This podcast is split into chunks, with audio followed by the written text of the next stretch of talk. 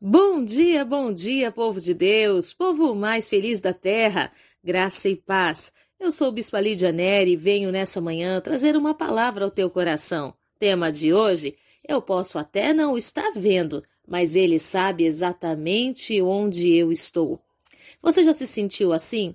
Ora, busca, jejua, vai ao culto, parece que todo mundo está sendo tocado, menos você.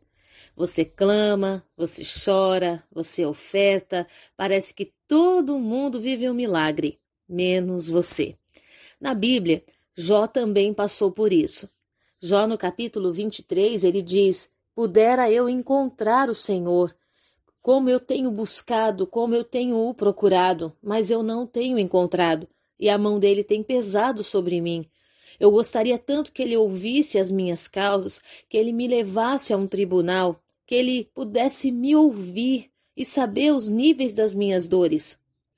Contudo, no verso 10, ele diz: Todavia, ele conhece bem o caminho por onde passam meus pés. Se me colocar à prova, constatará que sairei puro como ouro fino. Quando você não encontra o Senhor, quando ele está em silêncio com você, qual é o seu procedimento? Muitas pessoas precisam de sinais o tempo todo, precisam ser acompanhadas, ter alguém segurando na mão o tempo todo, senão elas se esquecem que são de Deus.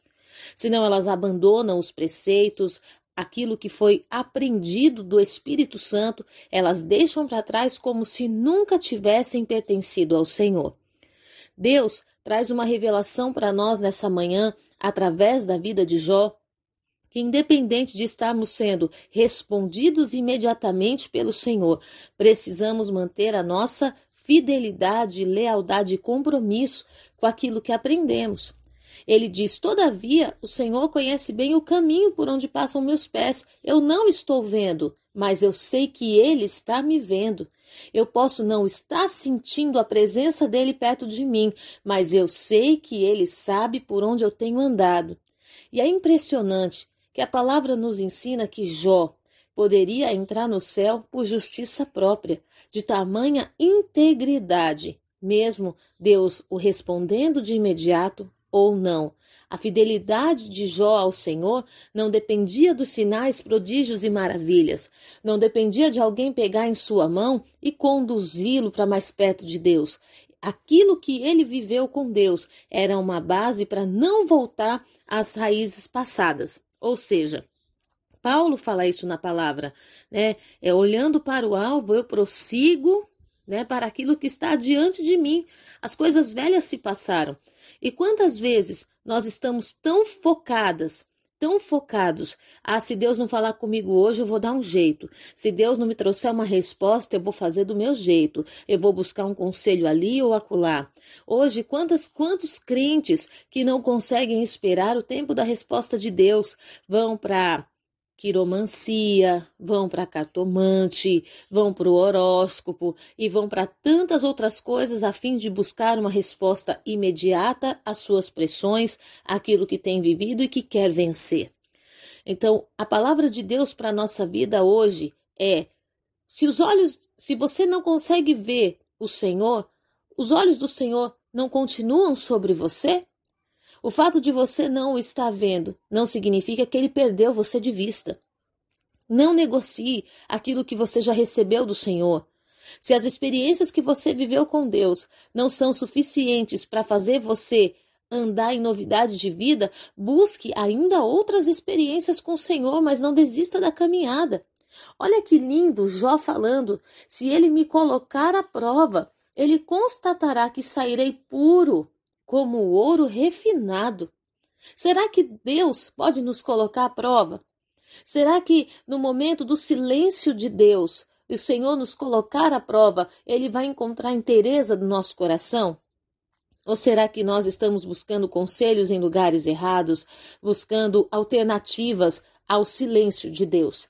Nós precisamos hoje aprender com Jó Jó nos ensina que, independente de estarmos vendo ao Senhor, sentindo a Sua presença, de estarmos com o nosso coração sensível a essa presença, O Senhor permanece sendo Deus, o nosso Deus. Ele permanece sendo aquele que nos amou primeiro e ele não vai nos perder de vista. Amém? Que o Senhor te dê consciência nesse dia e te faça tomar uma decisão. Não vale a pena voltar àquilo que o Senhor já te libertou, se tornar escravo de situações que Deus já tirou da sua vida. Renuncia. Ande segundo aquilo que o Senhor já te deu, as experiências que você já alcançou com o Senhor. Para que voltar a estaca zero? Se você olha os grandes homens e mulheres da Bíblia, eles não voltaram. Eles prosseguiram de acordo com o que já tinham conquistado. E muitas vezes nós estamos amarrados, impedidos de viver coisas novas, porque no silêncio que Deus faz, diante das nossas dificuldades, a gente volta para a estaca zero. Hoje o Senhor está falando contigo. Ande segundo o conquistado. Ande segundo as experiências que você já viveu. O que você viveu não foi utopia, não foi invenção de uma mente doente, foi revelação, foi direcionamento, foi cura, foi compaixão de Deus sinalizada através de grandes sinais.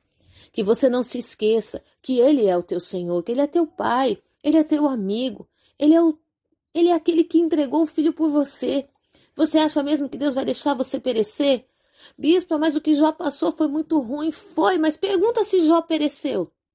A palavra do Senhor fala que ele foi restituído em tudo, duas vezes mais, e teve a restituição também dos seus filhos. Não são os mesmos filhos, mas Deus entregou a ele outros filhos. Sabe, em nome de Jesus, descansa o teu coração na certeza de que você tem um Senhor que está no controle de tudo. Que essa palavra possa direcionar a tua vida verdadeiramente para Deus e que o Espírito Santo venha te convencer do juízo, do pecado e da justiça, que ele venha colocar em você a consciência de quem é Deus, do seu infinito amor, de quem você é e da graça necessária, e que você possa receber a justiça do Senhor que te justifica, em nome do Senhor Jesus. Eu te abençoo para um dia de vitórias. Fique na paz.